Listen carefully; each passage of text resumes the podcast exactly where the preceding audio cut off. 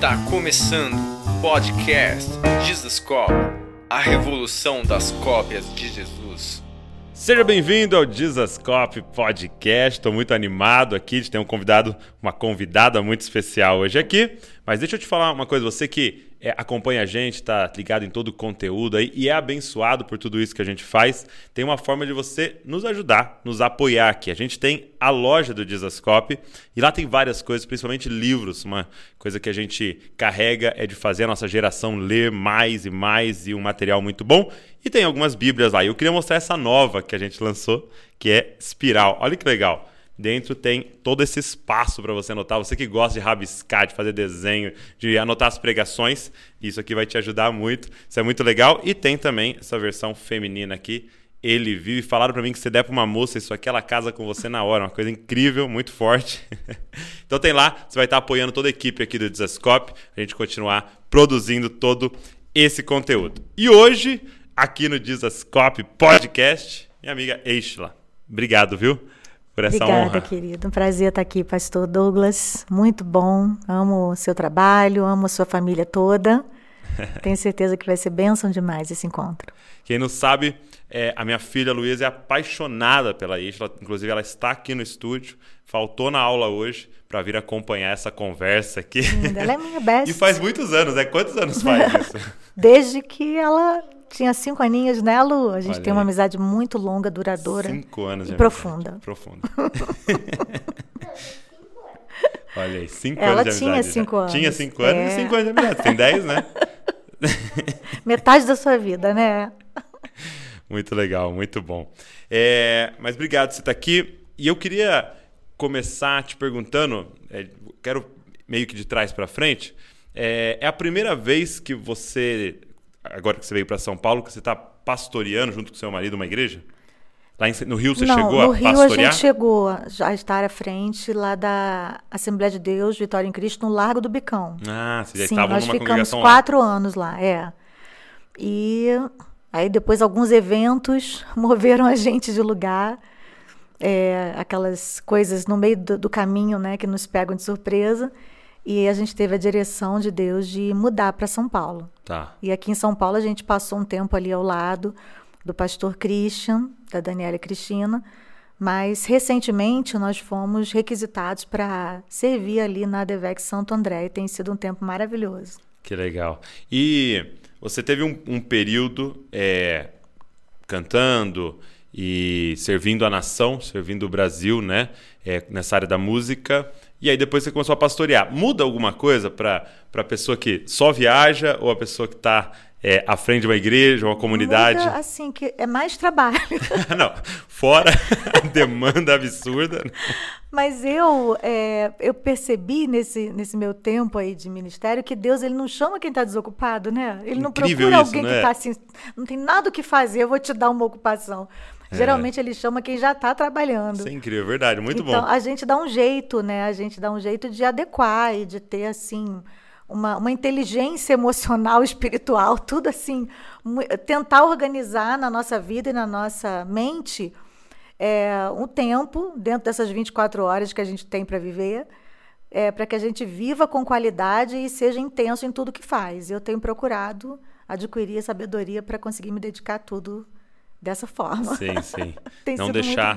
Mas, cara, isso é muito verdade, né? É- essa é a impressão que dá, né? Por que, que Deus dá um projeto para essa pessoa que já tá fazendo tanta coisa, né? Pois é. Porque pode confiar nele, né? É, eu Ou acredito nela. que sim, eu acredito. Que Deus ele habita na eternidade, né? Ele não está limitado ao tempo. Então, quando ele confia na gente a esse ponto de nos dar responsabilidades, apesar das nossas responsabilidades, ele está deixando a gente entrar um pouco no mundo dele. Sim. Eu acredito que quando a gente confia no chamado, a gente está confiando naquilo que Deus confiou primeiro e dá certo. É. Tem dado certo para mim. Porque se você pensar naquela parábola, né? é, que ele vai dando talentos, Uhum. é, o que ganhou até menos ali enterra, né? Aí ele fala, tira dele e dá pro que tem mais. Pois é. É, realmente é, é exatamente isso. né? Muito bom.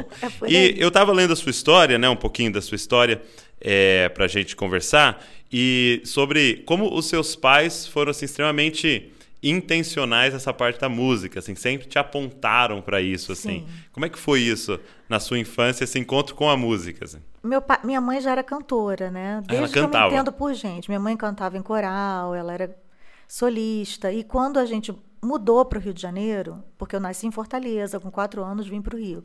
Minha mãe tinha tido uma enfermidade, Deus curou. Foi muito intenso. Nós mudamos para o Rio de Janeiro, onde eu fui criada, e ali minha mãe gravou o primeiro LP dela. Ela gravou um ou dois, acho que foram dois LPs, é, um com um grupo né, de mulheres e depois sozinha. E, e, eu cresci nesse ambiente, nessa atmosfera, muita música. Meu pai acordava a gente com música é, todas as manhãs. E o meu pai sempre foi daqueles que venho ver minha filha cantar. Ah, é? Me deu violão, me botou na aula de piano e sempre me incentivando. Ele percebeu que eu cantava, que eu gostava de cantar. E ele foi dando corda a ponto de eu ficar até com vergonha, né? Ficava constrangida toda vez que ele queria que eu cantasse para as pessoas. Uhum. Me levava nas igrejas e queria que eu cantasse. Aí me botou é, na aula eu, de inglês. Vi, eu, eu, li um lance assim que, tipo, às vezes que ele forçava, queria, né? Falava, não, é, você forçava, vai, vai, vai ter que cantar, vai compor. O Compor. pior absurdo foi ele querer que eu fizesse uma música. Não, você vai só sai desse quarto quando você escrever uma música. Nesse nível, meu pai é muito engraçado. E mas ele sempre acreditou muito em mim, mais do que eu. Na verdade, essa essa força que ele me dava acabou me deixando muito tímida diante das pessoas por um tempo. Hum. Eu queria me esconder cada vez que alguém aparecia, eu não queria cantar na frente das pessoas. Eu ia para as igrejas com ele, mas é, ele me forçava a cantar e eu tinha vergonha, muita vergonha de cantar em público. Uhum. É, no, nos corais eu, eu conseguia levar bem, mas para cantar sozinha, encarar uma multidão era bem difícil. Até que aos 15 anos eu fui convidada para cantar no grupo Altos Louvores. E ali eu fui me acostumando com esse ambiente. Uhum. A primeira vez que eu entrei em estúdio, eu tinha 15 para 16 anos. E eu já fui me acostumando com esse com todo esse esquema, né, de gravar. Eu sou da época que gravava analógico, né? Gravava naquela fita de rolo, que É se você mesmo? errar tem que voltar tudo. Tem Mas é que você começou bem nova, né, começo. também, né? 15 anos, é. E ali eu fui aprendendo com Sérgio Lopes, Léa Mendonça, é, cantei no Altos Louvores com Marquinhos Gomes, uma galera que já tem uma estrada, né? Sim. Que hoje você vê aí que tem um legado. Aprendi muito, muito mesmo com essa com esse povo maravilhoso que ainda tem no meu coração. Alguns já até partiram para o Senhor, que é o caso do Edivaldo Novaes, que era o líder do Altos Louvores, o Diógenes Marques também, já estão na eternidade, né? E assim, eu cresci nesse ambiente, mas sempre na igreja. Uhum. Ali eu entrei no grupo infantil, no grupo de adolescentes, no grupo de jovens, fiz toda essa trajetória. Acho isso muito saudável. Aliás, a igreja é um celeiro, né? A Meu gente Deus. vê que os maiores músicos, cantores, compositores, é, até no meio secular, a gente vê que tem uma origem, muitos têm uma origem na igreja. Muito. E, e até também nessa parte, né, que eu sou mais familiarizado de pregação, é, você vê como a igreja forma bons oradores. Com certeza. Eu lembro na época de escola, faculdade, se tivesse um crente, meu, ele Tivesse um arrebentava crente, nos trabalhos. ele. Pois é. Porque quando a gente é criança, a gente é incentivado, né? Fala Sim. um versículo, decora o versículo, vem aqui Ah, na vai frente. ter um jogral, vai ter um teatro. Isso. Sempre exposto. Então eu né? sempre fui muito. Com nove anos eu lembro que o grupo infantil que eu cantava foi cantar na TV. Que a gente cantava, a gente tinha um coral de beca. É. Eu era solista. E aí teve um programa de TV que levou a gente para se apresentar. E eu cantei, solei junto com as crianças. Era muito lindo ver um coral de 100 crianças, tipo, no máximo 10 anos de idade, né? Cantando músicas de adulto. Uhum. Eu lembro que a música que eu cantava, ela dizia: Lágrimas molhavam meu rosto, chorava o meu coração. Meu Deus do céu. Mas quando a gente cantava isso, as pessoas se emocionavam, Sim. choravam, porque eram. Elas se identificavam, né? Não era musiquinha de, de vamos dançar, vamos pular, nada contra, sou super a favor. Sei, sei. Criança tem que ser criança, mas o nosso coral tinha esse diferencial Era de cantar profundo. canções de adulto. Então os adultos se identificavam muito e acabavam gostando. Era o irmão Rael e a irmã Marta, que dirigiam esse coral lindo. E eu tenho boas lembranças desse tempo. Eu cresci nessa atmosfera aí. E, e o- e o seu pai era é um pastor? Ele é evangelista, pastor até hoje. Não está à frente de igreja, nunca esteve. Ah, ele não era à Mas frente de ele igreja. sempre foi pregador itinerante, fazia campanhas evangelísticas. Então você também viveu nesse Nordeste, contexto, sim. né? Via- viajei bastante aí com eles. Da, da viagem. Então aprendeu viagem desde. Desde nova. É igual eu, né? eu lembro uma vez meu pai, ir para Brasília de Brasília. Com um carro Brasília. é Alguns não sabem nem o que é original um carro Brasília. Pois é, vamos explicar o que é um carro Brasília? Só que ele encheu a parte de trás de livro, de apostila, aquele negócio da apostila, fita cassete. Certo. Entendeu? E eu fui sentado no pé da minha mãe, no, no, no Nessa época passageiro. era ali. normal, não tinha obrigação Não de tinha cinto, cadeirinha, não tinha- normal.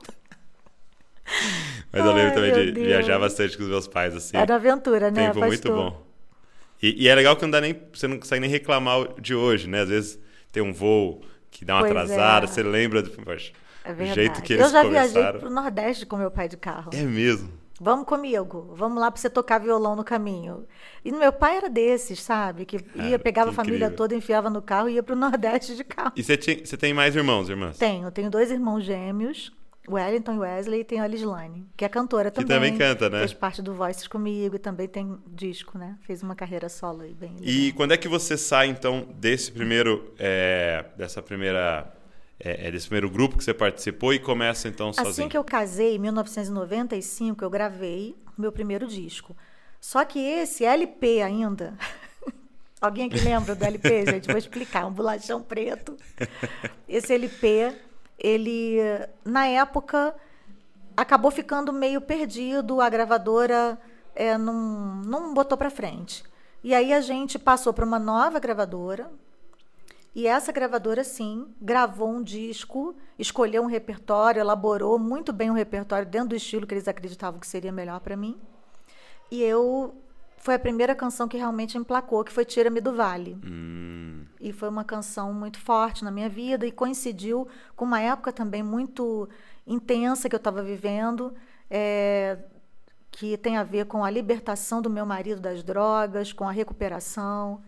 Ele teve uma recaída em cocaína, porque eu, quando eu casei com o Odilon, hum. ele era um dependente químico e eu não sabia no início do meu namoro.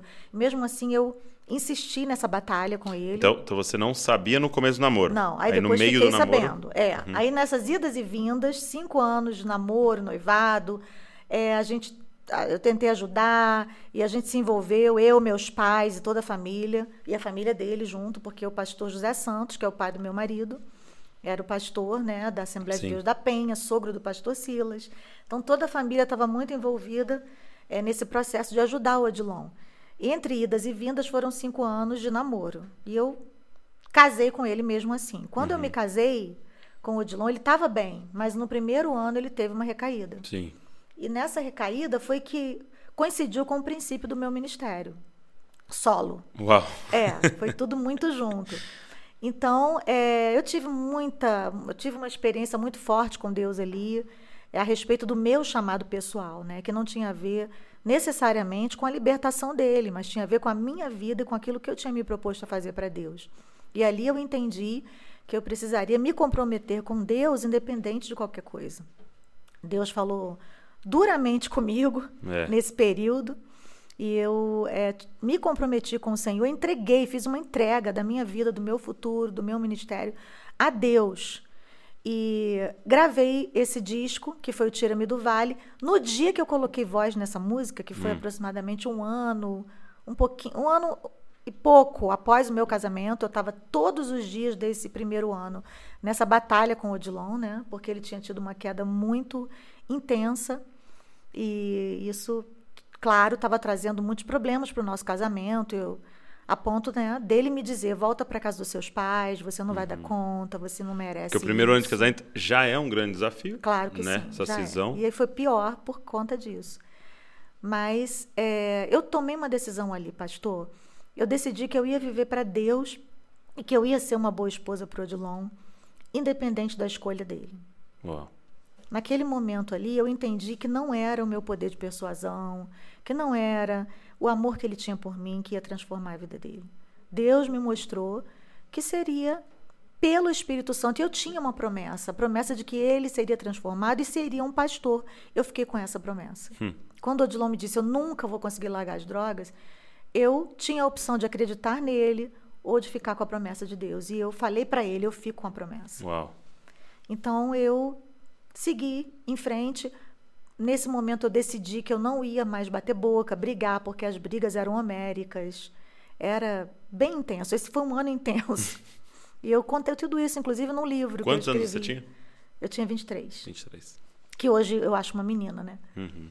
É, eu escrevi no livro uma história de amor e perseverança, que foi lançado até pela Central Gospel, editora, e, e eu conto mais detalhadamente ali essa história, desse, dessa parte da minha vida. É, até para ajudar no- muitas mulheres né, que estão aí vivendo esse, Sim. dil- esse e, dilema. e não esse só drama. com, com a questão das drogas, mas qualquer outra coisa Qualquer outra que o marido ou, ou até a esposa, né? A gente precisa entender a nossa, o nosso papel como filha de Deus, porque antes de, de ser mulher de alguém, de ser mãe de alguém, de ser filha de alguém, a gente é filha de Deus. Uau. E isso é muito forte, isso nos coloca numa posição de privilégio em relação às nossas dores. Né? Só que eu era muito nova e imatura, tentando lutar minhas guerras espirituais com armas completamente naturais. E eu estava dando murro em ponta de faca, literalmente. Até que eu entendi esse mistério e eu comecei a usar essas armas dentro da minha casa. E foi muito forte, foi muito instantânea a mudança. É, quando eu fui gravar essa música Tira-me do Vale, que eu estava em estúdio colocando voz nessa música, ali eu me tranquei no banheiro e eu tive um momento com Deus muito, muito especial. É, aqueles momentos é que Deus te leva, né, para a presença dele. Assim, não é nem você que vai, mas Ele te, te arrasta. É como se, se Ele dissesse: chegou a hora. E ali eu tive. te- aconteceu algo No banheiro do estúdio? No banheiro do estúdio, orando de joelhos ali, porque eu estava colocando a voz numa música que dizia: Tira-me do vale, não há mais resistência em mim, eu não quero ficar mais assim. É, sempre nesse vale, onde sombras se aproximam de mim, o meu grito ninguém quer ouvir. Uma letra forte, né? E aí a do Livingston Farias, essa letra. E eu fui para casa, eu, eu, tava, eu peguei essa letra e apresentei para Deus. Falei, Senhor, eu preciso de autoridade para cantar isso. Porque eu vou ministrar isso sobre as pessoas, mas eu, não saí desse vale. E eu fui para casa, fiz essa oração de entrega e fui para casa sem saber o que aconteceria. Pensando, mais uma vez eu vou chegar em casa e o meu marido vai estar. não vai ter chegado, porque ele todos os dias chega três horas da manhã drogado. Ele dormia em casa, mas chegava de madrugada. E foi exatamente o que aconteceu. Eu cheguei em casa, esperei até três da manhã e ele chegou drogado. Só que dessa vez ele chegou drogado, mas caiu de joelhos no pé da cama e pediu para eu orar por ele, porque ele queria fazer uma oração de entrega. Mas entrega mesmo. Ele disse: ou Deus me leva, ou Deus me muda. Mas assim eu não quero mais ficar. E eu sei que muita gente já fez essa oração e nada aconteceu, mas com ele, nesse dia, aconteceu. Porque foi a última vez que ele chegou em casa drogado. Meu Deus. Foi muito sobrenatural, sabe?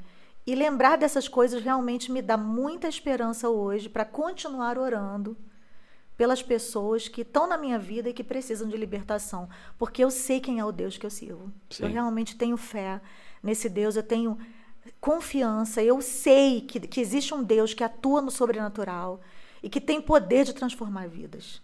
Ele transformou o meu marido, ele transformou a minha vida, ele transformou a nossa casa. E a partir dali as coisas tomaram outro rumo, completamente diferente.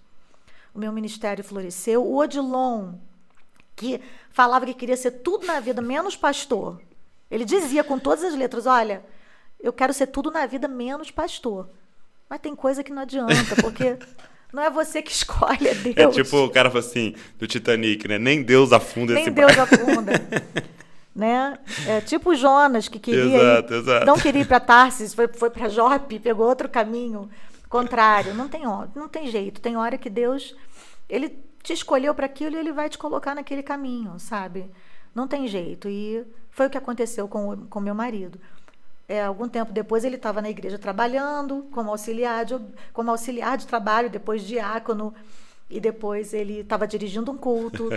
Isso, claro, que foi um processo, né? Sim, ele sim, de ficou anos, ali né? do lado, sendo mentoreado durante anos. Eu tenho 25 anos de casada. É, o Odilon foi consagrado a pastor e, e aí a nossa vida seguiu em frente. Hoje ele é o meu pastor, né? Hoje ele é, o, é quem me pastoreia. E, e, e é muito doido isso que você está falando dessa música, né? Você falou assim, a primeira música que Jesus decidiu expor né, Aham. para a nação foi essa, e é exatamente o que eu estou passando Uhum. naquele momento. Então, é, é, é muito diferente, né? Quando é de verdade a oração daquela pessoa. Porque Sim. você não compôs essa música, não. mas era a canção do momento da sua era, vida, né? Verdade. E tem uma diferença e, assim, muito grande. Até esse momento, eu tinha muita relutância em escrever, porque eu acreditava uhum. que as minhas músicas eram só para mim. É, eu acreditava nas minhas músicas dentro do meu quarto, cantando para Deus, mas uhum. não achava que elas serviam para serem gravadas e expostas. Isso mudou também, né? Teve uma chave é. em algum momento da minha vida que eu entendi que Deus queria me usar como compositora, sabe? Aquela menina que meu pai trancou no quarto uhum. quando era adolescente, escreve uma música aí que você consegue. É, essa menina é como se tivesse ali é, sofrido uma, uma, como é que eu vou dizer, um crescimento, como, como tá se ela tivesse lapidada, né? amadurecido. É. E eu entendi, realmente, se trancar no quarto somente não faz você escrever uma música. São vários fatores, né? É, tem o dom, tem o chamado, tem o talento. Uhum. Claro que músicas não se fabricam. E a gente vê nitidamente quando uma música é fabricada e quando é, né? ela é inspirada por Deus, né? Quando ela foi encomendada. É. Tem como você fabricar música, tem como. Né? Mas é, uma música inspirada por Deus, ela é eterna, ela atravessa gerações. É muito diferente, né? E ela alcança todos, hum. né? Ela fala com a Luísa, com cinco anos de idade, ela fala com, com, com o ancião. Eu acredito nisso. E não é toda hora que uma música assim vem. Uhum. Não é toda hora que um Salmo 23 nasce. É. E, e, acho é. que essa, essa é a grande dificuldade do, é, do, do, cantor da banda. É, às vezes, quando ela não está num, numa gravadora correta, tal, da pessoa querer forçar, né? Sim. E é. falar, olha, precisamos emplacar de novo um negócio top, mas é, não é assim que funciona. fazer, fabricar aqui um produto, tem que ser dessa maneira. Essa temática tá é bombando. Muito, é muito individual esse caminho, sabe, da pessoa com Deus. Uhum. É muito pessoal e, ao mesmo tempo, você tem que fazer uma entrega para Deus de, de forma que não prevaleça ali o seu sonho, sabe? Que prevaleça a vontade de Deus na sua vida. E às vezes ele te leva para outros caminhos. Eu nunca pensei, por exemplo, quando eu comecei a gravar, que um dia eu gravaria ao vivo com a igreja. Sim. E quando eu fui gravar o meu primeiro disco ao vivo, a própria gravadora disse: Esla, você não tem histórico de cantora que grava ao vivo, a gente está com medo de, de entrar por esse caminho, mas eu senti fortemente no meu coração hum. que era hum. esse o momento e deu muito certo.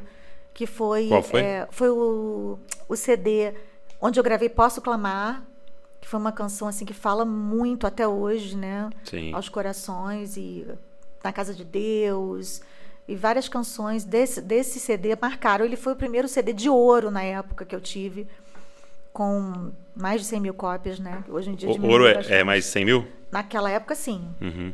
Aí depois baixou para 50, é depois é para 25 causa por causa da né? pirataria. Uhum. Depois o streaming já não é mais CD, né? Agora é visualizações. Tudo mudou, gente. O Como mundo pode? mudou. mudou, mas a música continua, né? Sim, e o que eu sim. acho legal nesse tempo é que é, chega muito mais rápido. Eu acho que o acesso até aumentou, né? Sim, o acesso uhum. aumentou. Na minha época, quando a gente que, que, eu gravava CD, porque eu ainda estou na minha época, tá? É. Mas quando eu gravava CD, você tá viva, né? A gente tinha, é, a gente tinha que viajar para fazer lançamento nacional. Então você passava Sim. uma semana viajando pelo Nordeste do Brasil, pelo Norte, para fazer o CD chegar nas cidades, para os lojistas saberem que o teu CD saiu. Porque a gente avisava, mandava por mala direta, as gravadoras, e olha que eu sempre tive gravadoras muito boas nessa parte de divulgação. Mas hoje não, você grava, já avisa antes, a pessoa já faz é. o pré-save. Pré-save. Né? No, nas podcasts, nas plataformas digitais lá da vida, no YouTube da vida. E pronto, e quando sai já sabe, já tem o vão Premiere, a pessoa pode assistir antes. Muito é muito legal. bom, gente. É muito interessante. Esse É, novo tempo. É o muito novo legal. tempo que nós estamos vivendo. E, e o que eu acho muito legal é que é o que você falou, é a mensagem que atravessa tudo isso. Uhum. Tipo, era um LP, era um aftercassete, é um CD, é um streaming. Meio que é, é indiferente, é só um veículo, né? É isso aí. Para o que a gente carrega. E, e isso é maravilhoso. Agora, qual foi. é, é, não sei se você teria um dado assim, mas qual foi a música que você acha que foi é, mais ouvida, assim, mais. Assim, mais popularizou? come- teve, assim, foi tendo uma evolução, né? Mas eu acredito que o trabalho que foi mais acessado, mais até hoje é muito requisitado, eu não posso deixar de cantar as canções desse trabalho, foi o terremoto. Uhum, entendi. É que praticamente todas as músicas aconteceram uma em cada lugar do país, aleatoriamente, assim, sem que a gravadora impusesse, porque as pessoas simplesmente escolhiam as canções. Muitas canções desse trabalho emplacaram.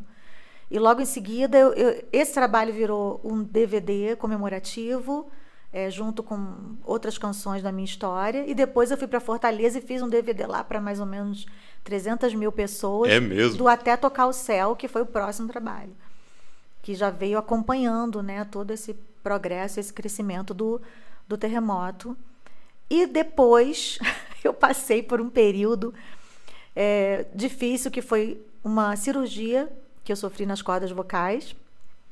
E aí eu fiquei um ano inteiro sem voz. É mesmo? Foi. Não sabia. E aí teve outra canção que Deus me deu nesse período, que também é uma canção muito forte. Eu tive até que relançar. Recentemente eu gravei pela Sony com a Isadora Pompeu, que é a Nada Pode Calar um Adorador, uma canção que também marcou muito a minha história. É, e até hoje, né, ela fala muito aos corações. É, essa canção Nasceu é nesse sua. período, eu escrevi sem voz. É mesmo? Ah, ela veio nesse período? Nesse período que eu estava sem voz, nem para falar. Deus me deu essa letra e as canções praticamente desse, desse trabalho, né, pelo menos 50% desse trabalho foi composto assim.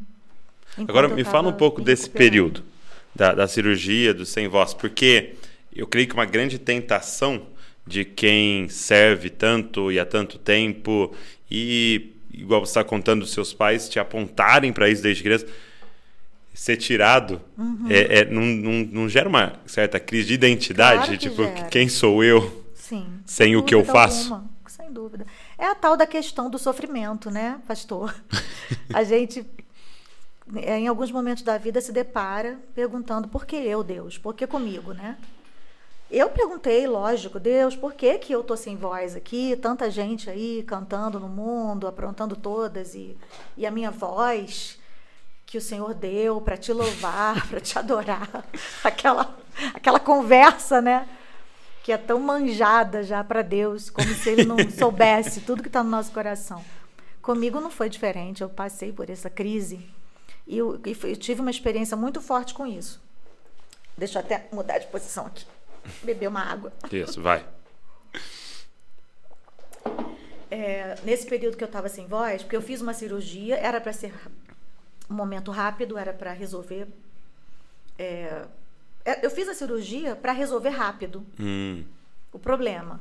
Com um dos melhores cirurgiões. e você você tinha dor tava incomodando Foi por causa da- de uma, um pólipo que estava causando uma fenda e eu estava muito rouca há muito tempo. Tinha Hum. feito tratamento com fono e nada resolvia. E como eu tinha uma agenda muito intensa, ainda tenho até hoje, né? E na época, você, a imaturidade faz com que você não tenha limites, né? É, a gente acaba dizendo sim para tudo.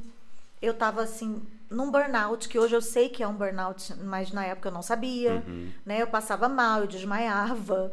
Hoje eu sei quando eu tô no meu limite. Eu sei dizer, eu não aguento, eu não Sabe vou, falar não, não, né? adianta, eu não vou agradar, eu não vou para te agradar, porque eu tô no meu limite, eu não aguento mais.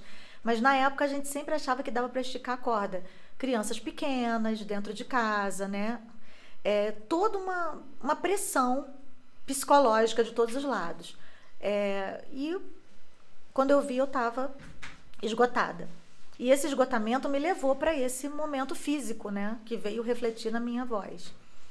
E aí era cirúrgico. Eu fiz a cirurgia porque, é, teoricamente, dois meses depois eu estaria liberada para voltar a cantar. Hum, entendi. Só que ela evoluiu para um granuloma pós-cirúrgico, provavelmente por causa da intubação.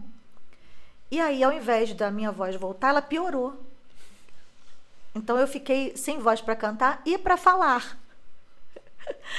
E Jejum de silêncio. de novo. jejum de palavras Exatamente. Aí o médico falou: vamos fazer outra cirurgia. Eu falei: não vou fazer, não, porque agora eu entendi que Deus quer que eu pare. Então eu vou parar, eu vou descansar e eu vou esperar o que que Deus quer fazer na minha vida nesse período. E foi um período que Deus me guardou em casa por algum motivo que na eternidade eu vou saber. Mas o fato é que, durante esse período, eu escrevi todas as canções desse trabalho, que é o Nada Pode Calar um Adorador, inclusive essa canção. E foi um período de muito confronto, de muito crescimento também. E quando eu tentei voltar a cantar, a gente reuniu a banda e a gente foi fazer um ensaio e a voz não saiu. Eu voltei para casa muito triste, eu lembro. E eu falei para Deus, Senhor, por que eu estou passando por isso? Por que está demorando tanto? É aquela ansiedade, aquela coisa da, da, da promessa que, que demora, da esperança tardia. E eu recebi do meu tecladista um CD que ele me deu para eu analisar, me deu de presente. Ele não sabia o que ele estava fazendo, mas na verdade Deus estava usando hum. ele poderosamente ali. Ele foi para o estúdio e fez uma, um instrumental com uma canção minha, que, que era fiel a mim. Uma canção que também marcou muito uhum. e marca muito até hoje. E eu botei essa canção e ajoelhei para orar. E no que eu ajoelhei para orar, o Espírito Santo falou muito forte ao meu coração. Tá ouvindo essa canção? E eu ouvindo a canção, instrumental, sem a minha voz. E o Senhor falou: preciso da sua voz para ser adorado. Ai. E ali foi muito forte, sabe? E Deus falou: eu não preciso da voz de ninguém para ser adorado. E mesmo assim eu permito que vocês me adorem, porque vocês são adoradores, porque vocês carregam a adoração no DNA de vocês, é uma forma de vocês se conectarem comigo, mas com a sua voz ou sem a sua voz, eu quero a sua adoração. Você vai me adorar sem voz? Você vai me adorar apesar do que você não tem. Então foi a, a minha primeira experiência com uma perda significativa, onde eu tive que fazer uma entrega. Dizer para Deus, eu vou te adorar apesar do que eu não tenho. E passei a adorar a Deus ali e, e, eu disse para o Senhor: Senhor, se a minha voz não voltar, eu te adoro em Libras, eu te adoro em linguagem de sinais, mas eu não vou parar de te adorar porque eu não tenho para onde correr. Só tu tens as palavras de vida. Eterna. Essa é a sua identidade. Eu entendi que realmente eu não tinha para onde correr. Ai de mim se não tivesse Deus, sabe? Se não tivesse esse caminho a, a, recorrer naquela hora. Eu fico imaginando em todos os momentos de crise, de dor que eu vivi na, na, na minha trajetória, na minha existência, o que seria de mim se eu não tivesse para onde correr porque realmente eu não me vejo correndo para outro lugar. Uhum. Eu não me vejo acessando outro caminho, outra saída que não seja Deus. Eu não sei, sinceramente, eu admiro uma pessoa que diz: sou ateu, eu, eu, eu consigo lidar com isso sem Deus. Parabéns para você, eu respeito a sua posição, respeito a sua escolha, porque nós temos que respeitar as pessoas, apesar das suas escolhas, mas eu não consigo entender. Eu não consigo, sinceramente, deixa eu desabafar aqui. Eu não consigo entender como alguém lida, consegue lidar com as lutas com da as vida, com os desafios da, da, sua vida, com as demandas, com as perdas, porque na vida a gente vai passar por perdas. Sim. A gente vai passar por lutas, a gente vai passar por, por frustrações. E nesse período que a gente está vivendo, então, eu acho que as pessoas não sabem, pastor, lidar com frustrações. Sim, sim. Elas não estão preparadas porque a gente vive num mundo imediatista que tudo se resolve com um botão. Me dá aqui um botão, um smartphone aqui, ó. Eu aperto um botão, eu boto a minha digital e eu resolvo o meu problema. Então, quando as pessoas não conseguem resolver os seus problemas dessa forma, é frustrante. É muito frustrante. E a gente vê uma geração de crianças sendo é, crescendo dentro desse ambiente onde elas se frustram quando não conseguem ter os seus problemas resolvidos no piscar de olhos. Só que com Deus nada é automático, tudo processo, é um processo. Processo. Né? E a gente nunca vai, ele não vai mudar isso. A gente sempre vai ter que passar pelos processos de Deus, mesmo na, na era da tecnologia. A gente vai ter que aprender a lidar com isso. E eu passei por esse processo da voz, eu venci. Quando eu percebi, minha voz estava voltando, para a glória de Deus, ela voltou completa. Sem cirurgia, assim, né? Não precisei fazer outra cirurgia. Voltei a cantar normalmente, voltei a gravar. Gravei esse trabalho, que foi o Nada Pode Calar um Adorador, uma das músicas mais marcantes também da minha vida. E foi um novo tempo, um novo começo. E a vida seguiu. Hum. E eu louvo a Deus por isso, por mais esse testemunho. Que lição, que lição. Muito bom. Você não precisa da sua voz para me adorar. é, uma pergunta pro pro Douglas aqui. O Douglas quer saber. Como é que faz ter um ministério de, de 25 anos? É, mais ou menos. Como né? cantora solo, sim. Solo, né? vou contar também a época da Outlook. 25 anos, né? Porque assim, a gente vê algumas pessoas surgindo e tendo um destaque, daqui a pouco para, né? Ou vai fazer outra coisa, ou não, ou não tem mais nenhum outro CD e tal. Mas são 25 anos e é, servindo a igreja, ministrando, adorando, uhum. inspirando é, uma galera. É, como é que faz? O que, que você diria, assim, você Eu olhando sua trajetória, Pastor, eu tenho que 25 anos? concordar com os pilares da minha igreja, né? Tá.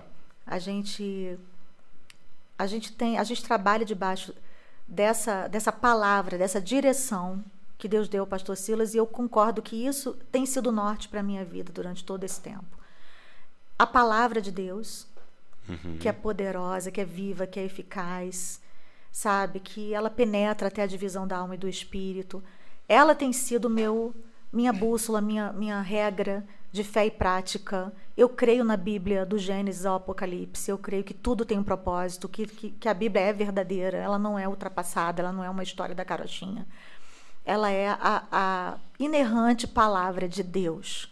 E ela tem um poder sobrenatural de me transformar cada dia um pouco mais na pessoa que Deus quer que eu seja. Então, eu não, não acredito em ministério sem palavra. Ok. Eu não acredito em ministério que não está debaixo de nenhuma autoridade. Porque eu acredito no princípio da autoridade. Eu acho que nós temos Deus sobre a nossa vida, mas Deus tem colocado pessoas é, que, que se responsabilizam por nós como pastores. Jesus levou tão a sério isso que ele se autodenominou pastor. Eu sou o pastor que dá vida pelas ovelhas. Então, o pastor, ele existe. A pastora Edmeia Williams, esses dias, ela me pegou. Eu até quero compartilhar isso, porque É. achei tão forte o que ela disse. Ela sentando, sentada comigo, ela falou assim: Olha, eu levo muito a sério esse negócio de pastor. Eu não gosto de tocar em pastor, eu não gosto de, eu- de, de magoar pastor, eu não me meto com pastor. Eu só não faço o seguinte: se o pastor mandar pecar, se ele mandar eu pecar, eu não peco. Mas o pastor mandou, eu faço, eu obedeço, porque pastor, Deus tem um mistério com o pastor. Porque lá em Apocalipse diz que o cordeiro, ele foi sacrificado desde a fundação do mundo. Então, se tinha um cordeiro, já tinha um pastor. Deus foi o primeiro pastor da humanidade. Uau! Então eu não me meto com o pastor. Eu falei, gente, é muito sério isso. Eu louvo a Deus por eu ter um pastor, por eu ter o meu pastor Silas Malafaia, por eu ter o meu marido como meu pastor na minha igreja local. E eu sempre tive pastor. E já levou uns puxão de orelha nesse momentos- caminho. Claro que sim. Os piores momentos da minha vida, quando eu fiquei meio rebeldinha, foi quando eu não ouvi os conselhos dos meus pastores ou quando eu me afastei do aprisco. Foi ali que eu me ferrei, como diz o carioca, né? Então eu sou a favor disso. É, da unidade da igreja, Ok. né? A igreja do Deus vivo. Eu acho que nós somos um. Foi a oração que Jesus fez, Pai, que eles sejam um ali Sim. em João 17, essa oração poderosa. Se não fosse importante, Jesus não teria orado. Uhum. Para que nós conseguíssemos. E eu acho que até hoje o maior desafio da gente é esse, né? A gente Sim. conseguir estar junto, apesar daquilo que nos separa. Nós temos tantas divergências de opinião, mas a gente precisa se apegar àquilo que é mais forte do que a nossa opinião, que é Jesus. A gente nunca vai concordar em tudo. Né? No céu a gente vai ter tanta surpresa de coisas que a gente precisava, outras que não precisava, né? E a gente estava lutando é, por essas coisas tão, tão irrelevantes, mas eu acredito que no final das contas o que vai no- no- nos, nos dar essa unidade eterna é justamente aquilo que, que, que mais é, que era como é que eu vou dizer indispensável na nossa Uhum. vida, que é justamente esse caminho, essa verdade, essa vida que a gente só encontra em Jesus Cristo. Está acima de toda placa denominacional, que está acima de toda tradição, de todo costume Sim. que uma igreja possa ter ou não, né? E não que eu seja contra, eu acho que cada um tem que seguir aí debaixo da sua, da sua visão. Mas eu sempre procurei obedecer. E quando eu, Hum. volto a dizer, né? Quando eu me rebelei, porque houve esse período, como qualquer filha nascida dentro da igreja, filha de pastores, sempre há aquele momento que você diz: tô cansada, vou chutar o balde, vou viver minha vida, tô fazendo tudo certo, tá dando tudo errado. Passei por esse momento. Mas graças a Deus, ele me alcançou, porque ele já me escolheu, né? Ele me escolheu, ele me achou, ele me alcançou, ele me abraçou e ele me trouxe de volta. E eu pude ter esse reencontro com o meu Deus e viver essas experiências grandiosas que eu tenho vivido com ele. Então, debaixo dessa visão de autoridade, de palavra, de unidade, que são que é uma visão inegociável, né, da nossa igreja, eu tenho seguido e tem dado certo Sim. eu, eu tenho visto muita gente itinerante por aí, Pastor Douglas, E É que você viu de tudo, né, De uma hora para outra, porque como a gente falou, né? Essa questão do, do das plataformas, do streaming, do YouTube, as pessoas dormem anônimas e acordam, acordam famosas. Então, isso é, é- é bom por um lado, porque acaba sendo mais solidário com aqueles que têm menos recursos. É, ficou muito democrático, né? Ficou bem agora aberto, não é necessariamente tem que ter milhares e milhares de reais para fazer um projeto, É. mas algo simples Exatamente. consegue ser exposto, né? Isso é legal. Mas, por outro lado, muitas pessoas não estão preparadas para lidar com essa visibilidade. Então, qu- quando elas crescem de um dia para o outro, elas não têm estrutura para aquilo. Eu estou vendo muitos jovens que às vezes trocam de lugar com os pais, aí passam a ser os provedores da sua casa. E isso tem gerado muita controvérsia, é, tem gerado uma, uma, como é que eu vou dizer? Uma geração, né? Tem colocado uma geração de jovens com um peso de responsabilidade muito grande sobre os ombros Antes do tempo. antes do tempo. E às vezes eles tomam o lugar dos pais e passam a mandar nos pais, porque são eles que têm a provisão. E os pais constrangidos, às vezes não conseguem falar nada porque Exatamente. dependem. Então, quando eu falo sobre essa questão da autoridade, que é inegociável, ela inclui a autoridade do pai, não é só do pastor. Porque quando você está dentro da sua casa, você pode ganhar o dinheiro que for, mas você tem que entender que a figura paterna ou materna que existe ali, o seu padrasto, o seu avô, ou alguém que é a figura de autoridade dentro daquela casa, ele precisa continuar ocupando essa posição, mesmo você ajudando em casa. Porque eu também passei por isso. Dentro da minha casa, eu é, co- come- é, vivi um período no qual eu comecei a ganhar bem e ajudar em casa. Mas nem por isso eu troquei de lugar com os meus pais. Porque é saudável a gente ser filho. O pai tem que ser pai, a mãe tem que ser mãe, o filho tem que estar no lugar de filho. Ele tem que ter esse direito, né, de usufruir, porque um dia ele vai ser pai, vai ser mãe, ele vai ocupar essa posição e é um peso muito grande. E é maravilhoso, mas Sei, também sei, é outra posição, né? Então você não pode antecipar as coisas. Então eu acho que a longevidade também tem a ver com isso. Você viver cada fase, longevidade ministerial, que é o que a Uhum, gente está vivendo. Você viver cada fase na hora certa. Entendi, não pular etapas, é, né? não pular etapas. Eu gosto muito do exemplo do, do filho pródigo que pega uma herança que é dele, né? Isso. E só que antes. né? Só que antes. né? Aí se torna maldição. Exatamente. É, e como é que você fez nesse. Quando ali no início começa então uma música a dar certo, como você disse, dessa primeira tal, é, daquele primeiro CD. É, como é que você lidou com essa questão da exposição, né? De, de chegar Então, num lugar e. época, é, naquela Era época, diferente? tudo era bem mais lento, né? Hum. Então não era assim de uma hora para outra. Foi tudo muito devagar. Hum. Não Primeiro- tinha seguidores no Instagram, É, não, não, tinha. eu não tinha Instagram, né? Eu, na verdade, eu fui adepta das redes sociais por causa dos meus filhos, porque eu queria vigiar o que eles estavam fazendo É no mesmo? Facebook. Porque eu odiava. Essa foi sua entrada?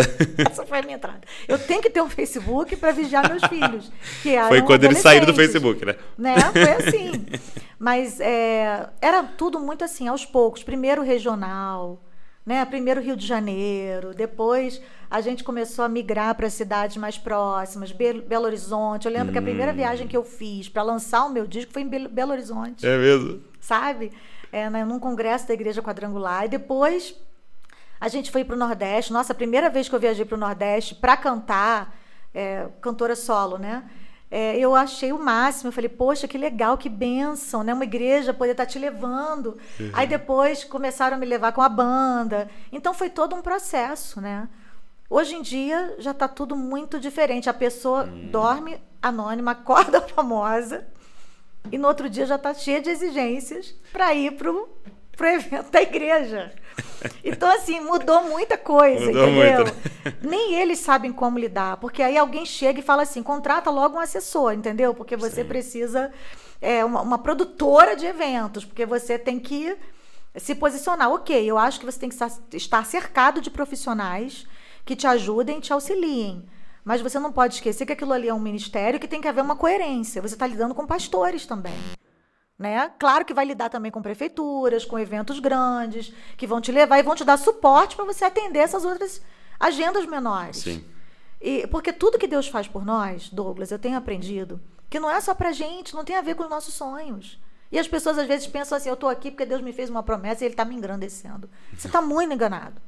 Se você está começando seu ministério debaixo dessa visão, esqueça, começa de novo, volta lá para o começo, quando você dormiu anônimo.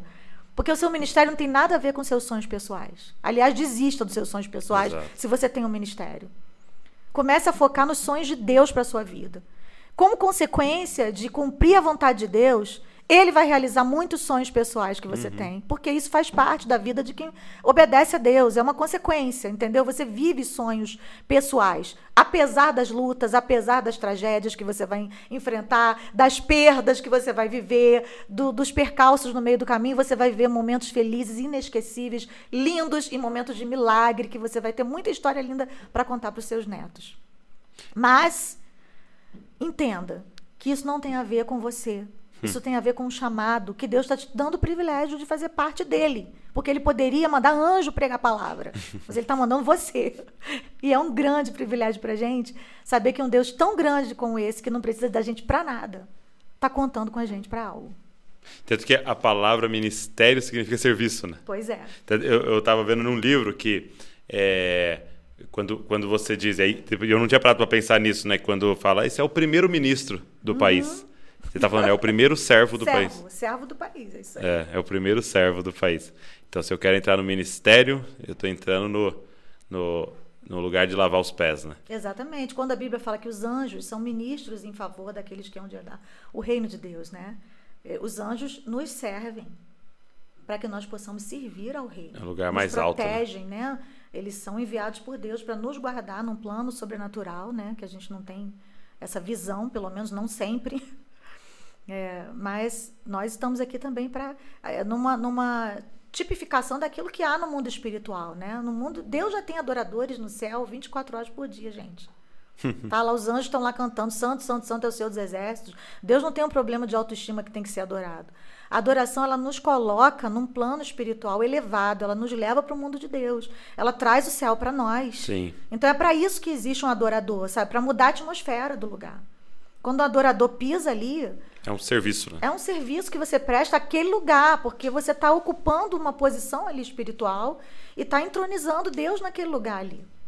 Seja no hospital, seja numa prisão, seja dentro da sua própria casa, seja na sua vizinhança, no seu, no seu ambiente de atuação. Inclusive, hoje, nós estamos tendo grande acesso como influenciadores nas redes sociais e é uma oportunidade enorme que a gente está tendo de trazer o mundo espiritual para essas redes sociais e, e adorar a Deus e proclamar mesmo a grandeza de Deus, influenciando esse mundo de uma forma muito mais ampla, né? Ano passado, na pandemia, foi, acho que eu falei para mais gente do que para o mundo todo. Porque Talvez lives toda a vida, né? fiz- As lives que eu fiz, os cultos que a gente fez, foram cultos de quatro horas, com um milhão de pessoas assistindo. Então, você ver, não tem limites o que Deus faz. Ele ainda tem o poder de transformar tragédia em bênção, né? Isso é muito bom. O, o- eu estava lembrando do texto de quando Jesus lava os pés dos discípulos. Está, é interessante que está escrito assim antes. É, Jesus, sabendo quem era e que foi enviado pelo Pai, pegou uma bacia. Então é interessante, quanto é, é, mais a gente sabe quem nós somos, quanto mais firmada está a nossa identidade, mais facilidade que a gente tem de servir. Né? É verdade. A impressão que alguém que sabe quem é, que sabe que foi enviado por Deus, vai ser arrogante. Não. É. Alguém que sabe quem é, não tem problema nenhum Não de abaixar, problema, nenhum lavar problema. pés, não aparecer, Exatamente. não ir, não ser elogiado, não ter palmas, É. né? Porque ele sabe quem é em Deus, né? É isso aí. Ser, ser- é ser e é um curado. desafio, pastor, porque a nossa carne quer aplauso, né? A Uhum. nossa carne quer, quer reconhecimento. E, e, assim, seria hipocrisia dizer que não é legal, né? Ter o seu trabalho reconhecido. É claro, ninguém quer pegar um trabalho para esconder debaixo da mesa. Você quer que uma música vá longe, você quer que um livro seja lido, você quer que uma mensagem seja ouvida. Mas nós precisamos saber lidar também com essa questão é, da rejeição, das lutas que vêm no meio do caminho. Jesus falou: quando você, é, eles perseguirem vocês, caluniarem, vocês são bem-aventurados. Vai entender uma coisa dessa, Luca? Os discípulos Felizes. estavam preparados para um Jesus que viria como rei, para reinar e tirar o- a- os tiranos do poder e ocupar a posição, e todos eles estariam bem na fita ali do lado, entendeu? Reinando, Aham. pisando na cabeça dos inimigos. Cada um com um ministério. Exatamente. Aí, de repente, Jesus vem com aquele discurso, né? Olha, vocês são bem-aventurados quando vocês forem perseguidos por causa do meu nome, porque perseguiram os profetas antes de vocês. Não é o que a gente quer ouvir. Não. A gente quer ouvir que a gente está sendo honrado. Não, tá na hora da tua honra. Porque agora sua música alcançou 100 milhões de views no streaming. Então você está sendo honrado. Amém por isso, porque a música alcançou 100 milhões de, de, de, de views. Mas entenda uma coisa: no momento em que tem visibilidade na vida de um adorador, na vida de um pregador, de alguém, alguém ministerialmente alcançou um patamar elevado, a responsabilidade aumentou, os demônios aumentaram a quantidade, entendeu? a batalha né? aumentou, subiu de nível. Então a gente precisa também se revestir. A gente tem que entender que é uma batalha, que é uma guerra. Sim. A gente não pode estar despreparado para isso, porque não é só uma carreira artística. É um chamado, É. é um ministério, é, é- é batalha espiritual. Isso requer uma vida de santidade, uma vida de intimidade com Deus. Né? Não é uma vida perfeita, porque ninguém tem perfeição. A gente, todo mundo aqui está no processo de santificação. Mas uma vida de busca, sabe? Uma vida de entrega, de mergulho em Deus. Senão não vai ter longevidade, não vai dar certo, não vai conseguir. Vou falar, vou falar igual o pessoal lá do Tropa de Elite. Pede pra sair que não vai conseguir. meu sonho é ser cantora. hein? Ah, eu quero ser como você, irmã. Tem certeza? Lê meu livro primeiro. Depois você me diz se quer ser igual a mim. Porque não é fácil. Vai, vai ver a história do pastor Josué Gonçalves. Sim. Vai ver o que ele já passou com a pastora Rose, vai ver o que ela já enfrentou, as lutas que ela venceu, o câncer que ela venceu, sabe? A superação. Uma vez eu vi o pastor Josué dizendo assim: se você vê um líder, se você vira um líder no púlpito pregando e nunca passou por nada, desconfia. Eu guardei isso. É verdade. Uma pessoa que só prega vitória, vitória, vitória, só vitória. E nunca expõe sua vulnerabilidade. E nunca divide aquilo que passou, que está passando de luta. Não existe essa pessoa. Não existe essa pessoa. Não é glamour. A nossa vida não é glamour, gente. Ah, você conhece o Brasil todo, os aeroportos. que eu vou cantar no lugar, eu, eu tenho que estar focada, porque eu vou pregar, Exato, gente. Não dá exato. tempo. Uma vez ou outra, a gente tem tempo de, às vezes, apreciar uma paisagem, mas o foco é o ministério, né, naquele lugar, porque você está indo ali para uma guerra. Servir aquela, igre- aquela igreja, aquele Aquela povo. né? igreja. Então você vai para o hotel, às vezes está destruído porque você viajou e não dormiu, então você precisa de algumas horas para descansar, para você poder se concentrar e ministrar aquilo que Deus colocou no teu coração. Então não é turismo. Não Sim. é, nunca foi, nunca será. E você é, tá falando sobre isso, sobre a- as aflições, né? E eu queria falar um pouquinho desse é, essa grande tribulação, desse grande terremoto que você passou na sua vida, né? A gente já ouviu alguém dizendo assim, é, quando você perde seus pais, né? Você é um órfão, né? Quando alguém perde o marido, é uma viúva, mas não tem um nome, né? Para quem perde um filho, porque naturalmente não deveria É. ninguém perder um filho, né? É, e você já tem um filho diante de Deus, que já está diante do Senhor. E eu queria saber como é que você fez para seguir em frente? Porque eu vi assim, de verdade, eu vi você hoje ministrando e tudo, e, é, por exemplo, falando para mim, poxa, estou fazendo faculdade. Fazendo mais uma faculdade, depois de 25 anos já no Ministério, fazendo uma faculdade de psicologia e, e- e tal. Como é que você fez para seguir em frente diante de tudo isso? Então, pastor, Foi 2017, o nome, o nome né? para quem perde filho é despedaçada. Despedaçado. É, o meu filho partiu em 2016. 2016. É. Ele tinha 17 anos e 11 Ah, ele tinha meses. 17 anos. É. É, de uma meningite viral herpética. E foi muito rápido, né? A gente só teve é, 14 dias para se despedir dele ali no hospital. É, mas, naquele momento ali, eu vou contar a minha experiência pessoal, porque luto não tem manual. E eu não Sim, posso lógico. dizer que tem que ser assim com todo mundo. Mas comigo foi da seguinte forma: dentro daquele, daquela UTI, quando eu percebi que Deus levaria o meu filho, eu disse para Deus: Senhor, o senhor sabe que o senhor está levando dois. Né? O senhor está levando o Mateus e a mãe do Mateus, porque eu não vou sobreviver a isso. Não vou de jeito nenhum. E ali naquele lugar de joelhos, chorando, no pé da cama, Deus me disse: Estela, dessa vez, o milagre é você. Foi essa frase que me sustentou. Foi a partir dessa revelação que eu tive ali naquele leito de morte porque era a morte dele e a minha morte também, né? A morte do meu ministério, a morte de todos os projetos que eu tinha, de todos os sonhos. É, porque eu estava desistindo de mim mesma ali diante do Senhor. Mas diante dessa revelação, eu saí dali com uma nova palavra e eu acreditei nessa palavra.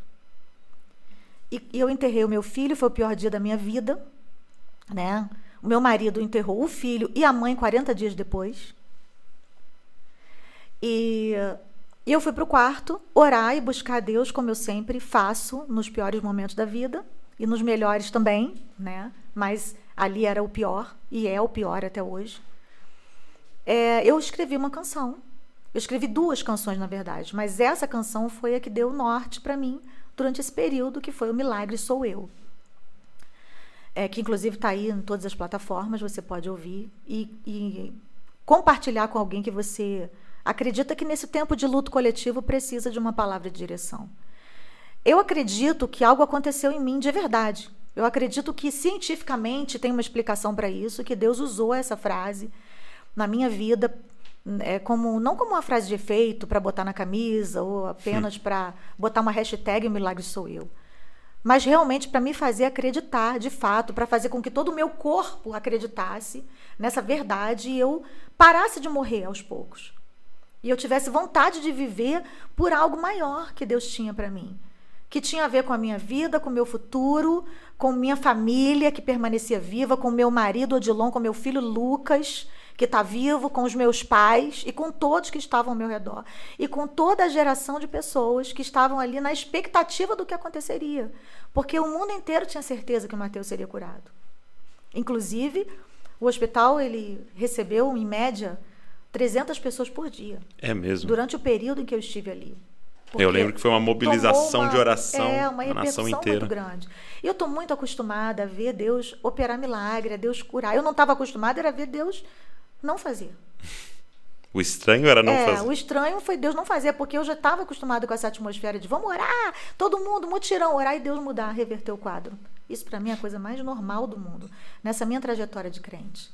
O difícil foi não ver e continuar crendo. E foi exatamente o que aconteceu comigo. Eu tive que passar por essa experiência. Por que, que Deus me confiou algo assim tão grande? Não sei, não tenho a mínima ideia. Ele nunca me explicou. Eu não tenho a menor ideia.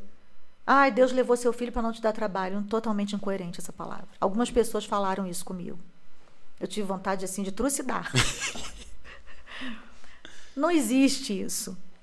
Sabe, Deus não dá explicação para tudo, pastor não. Douglas. Cada vez que eu, quanto mais eu leio a Bíblia, mais eu vejo que para algumas pessoas Deus explica, para Jó ele nunca explicou nada. Não.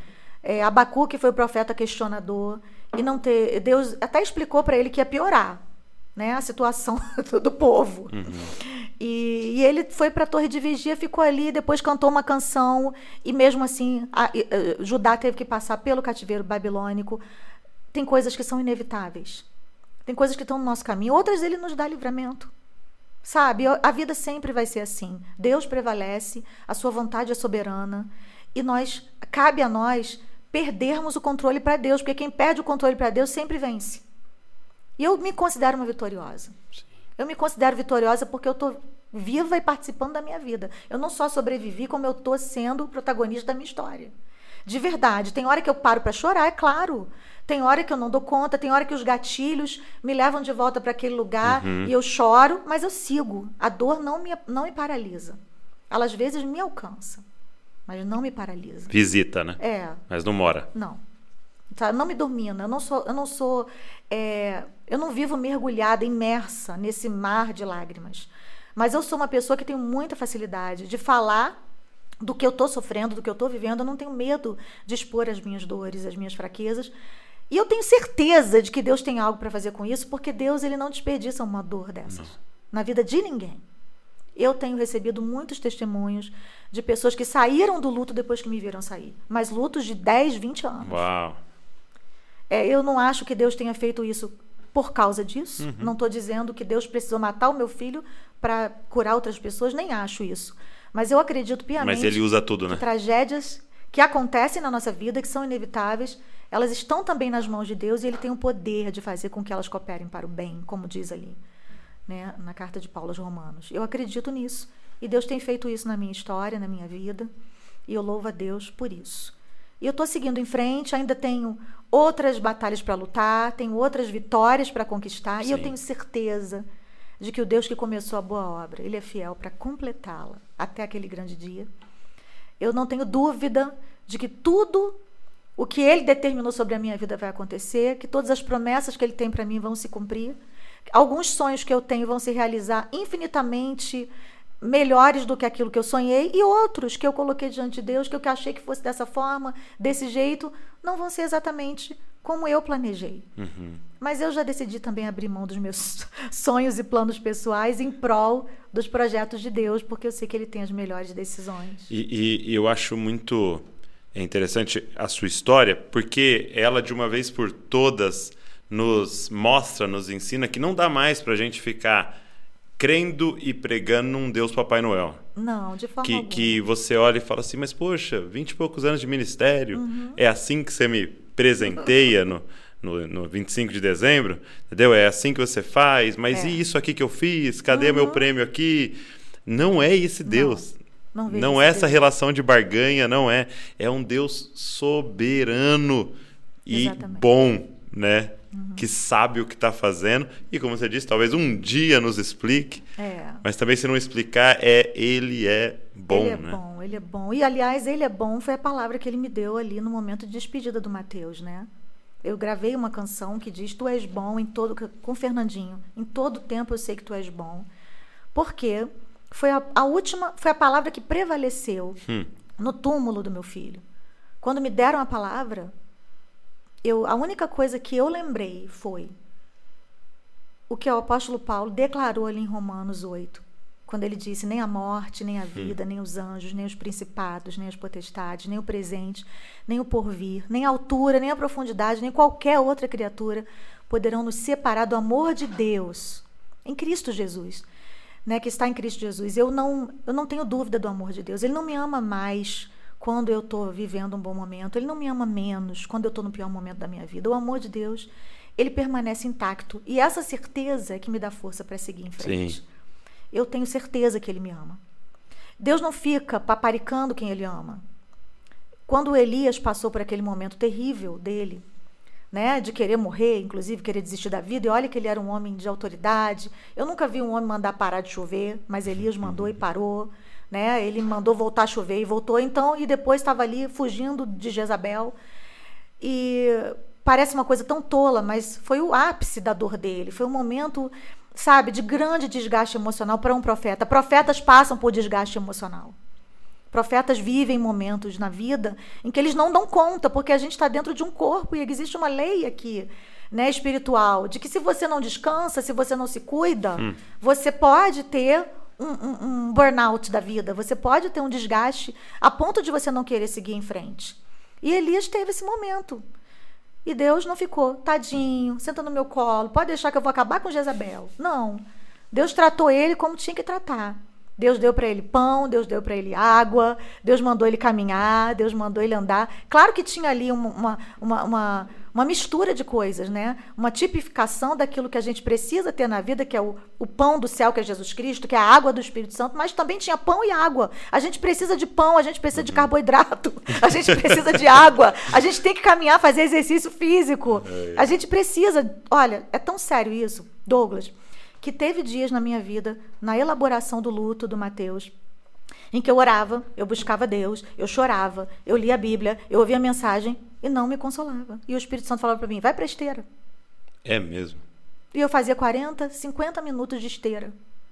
E aquilo ali me dava uma nova vida. Eu percebi que o que eu precisava, junto com todo o resto, era também me exercitar, porque eu estava deitada na cama, jogada Exato. no sofá, Entendeu? E o meu corpo estava precisando produzir hormônios. E tudo que a gente precisa na vida está dentro do nosso corpo. Uhum. A gente precisa também buscar essas coisas que Deus já colocou em nós, né? A saúde física, é, emocional, espiritual, é, tem que andar junto, né? Não, não adianta só você cuidar de um lado e deixar o outro descoberto.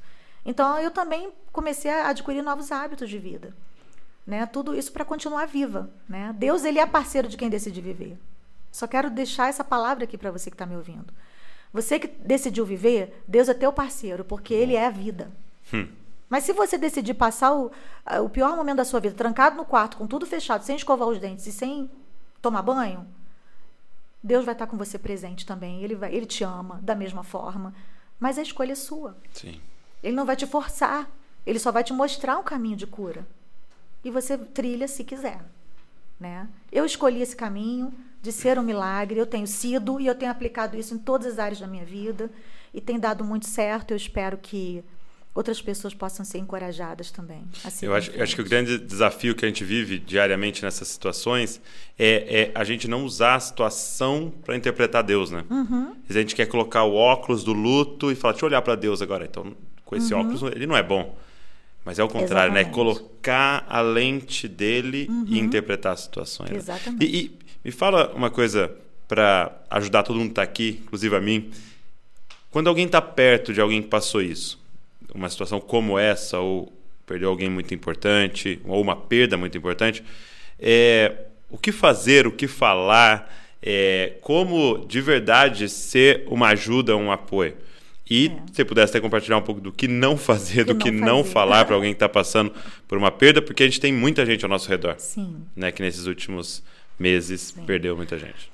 Então, eu acho que o pior desafio das pessoas que estão perto de alguém que está em luto é justamente ficarem em silêncio nessa hora, uhum. terem a capacidade de não dar explicações para aquilo que não tem explicação. Ok. Porque nós, principalmente os evangélicos, temos a, a, a te, sofremos essa inclinação uhum. e essa tentação de querer dar explicação para tudo. A gente sempre tem que ter uma revelação sobre o porquê dessas coisas estarem acontecendo. Isso é muito cruel. Isso é muito cruel. Você ouviu umas explicações aí no caminho? Algumas explicações muito dolorosas e que não condizem com a verdade.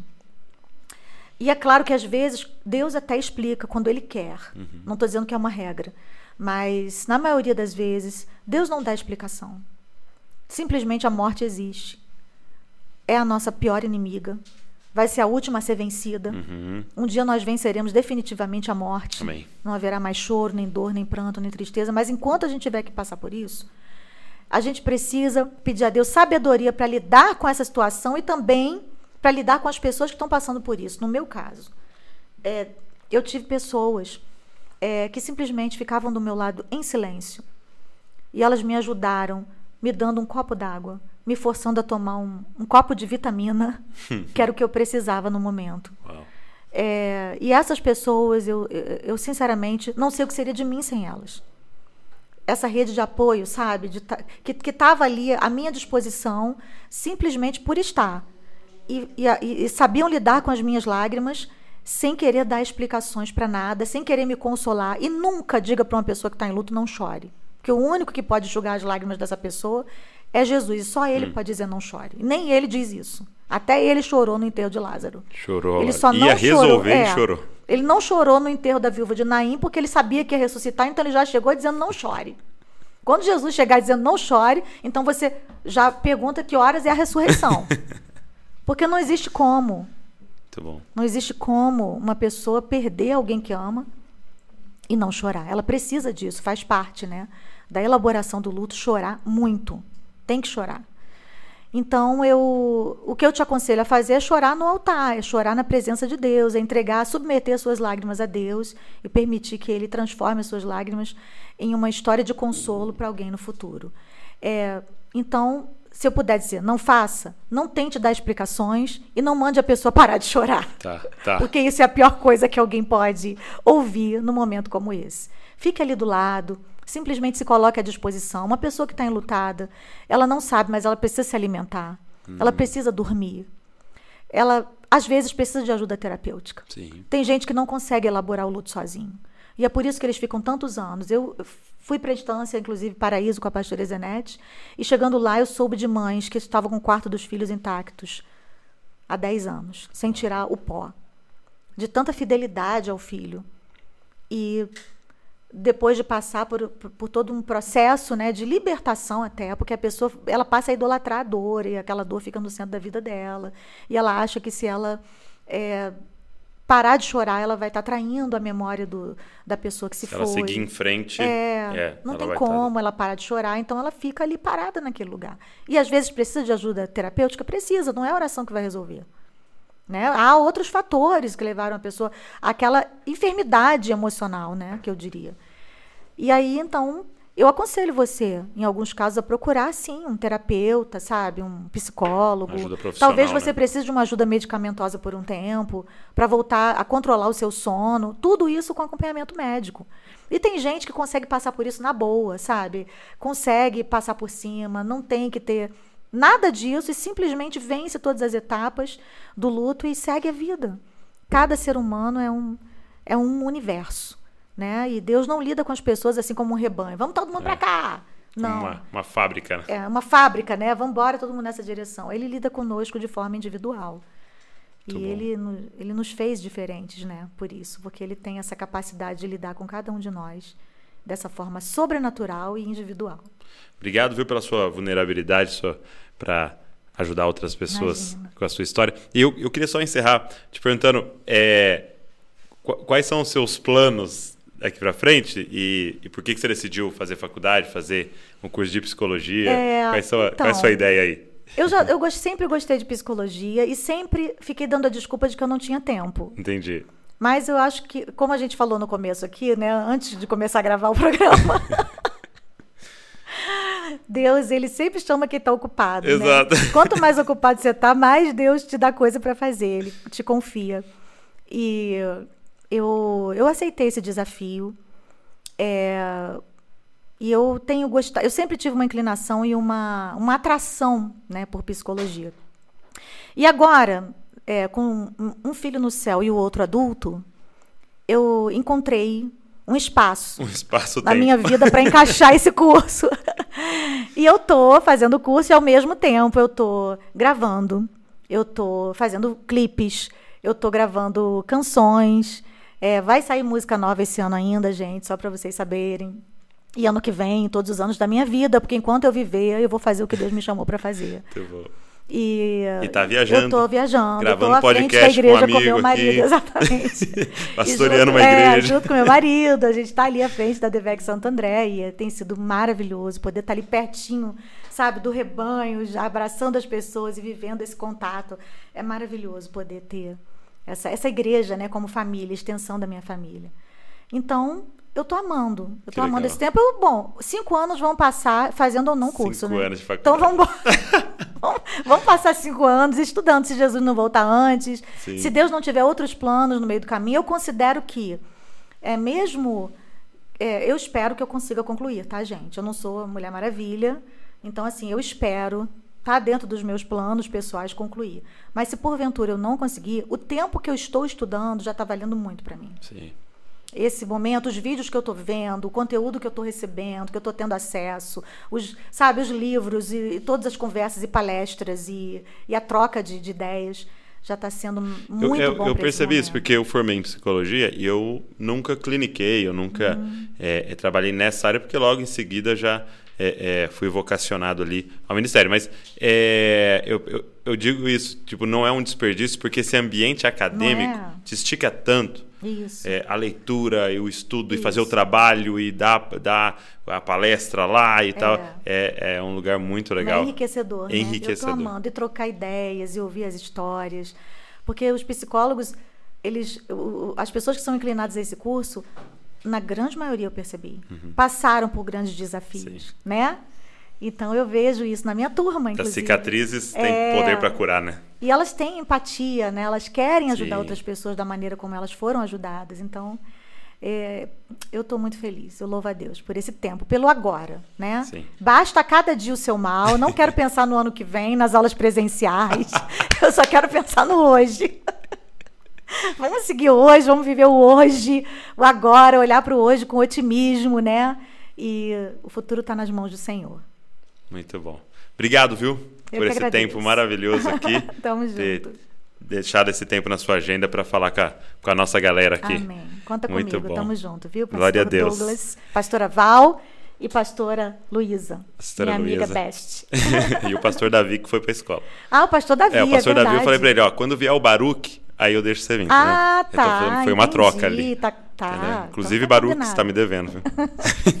Baruch é meu vizinho, ó, Baruch. É mesmo? É, mora ali pertinho de mim, então Paulo. pronto, você me avisa quando eu estiver em casa. Tá, Tá, aí você vai lá e ligar. pega, dá um perdido nele lá no estúdio. Glória a Deus. Obrigado por você que nos ouviu, que nos assistiu aqui. É, toda segunda-feira a gente tem podcast novo aqui, tem várias coisas no canal do YouTube. Aproveita e se inscreve. Se inscreve nas plataformas aí também de podcast para você receber todo o nosso conteúdo. Deus abençoe você e não se esqueça, você é uma cópia de Jesus. Valeu!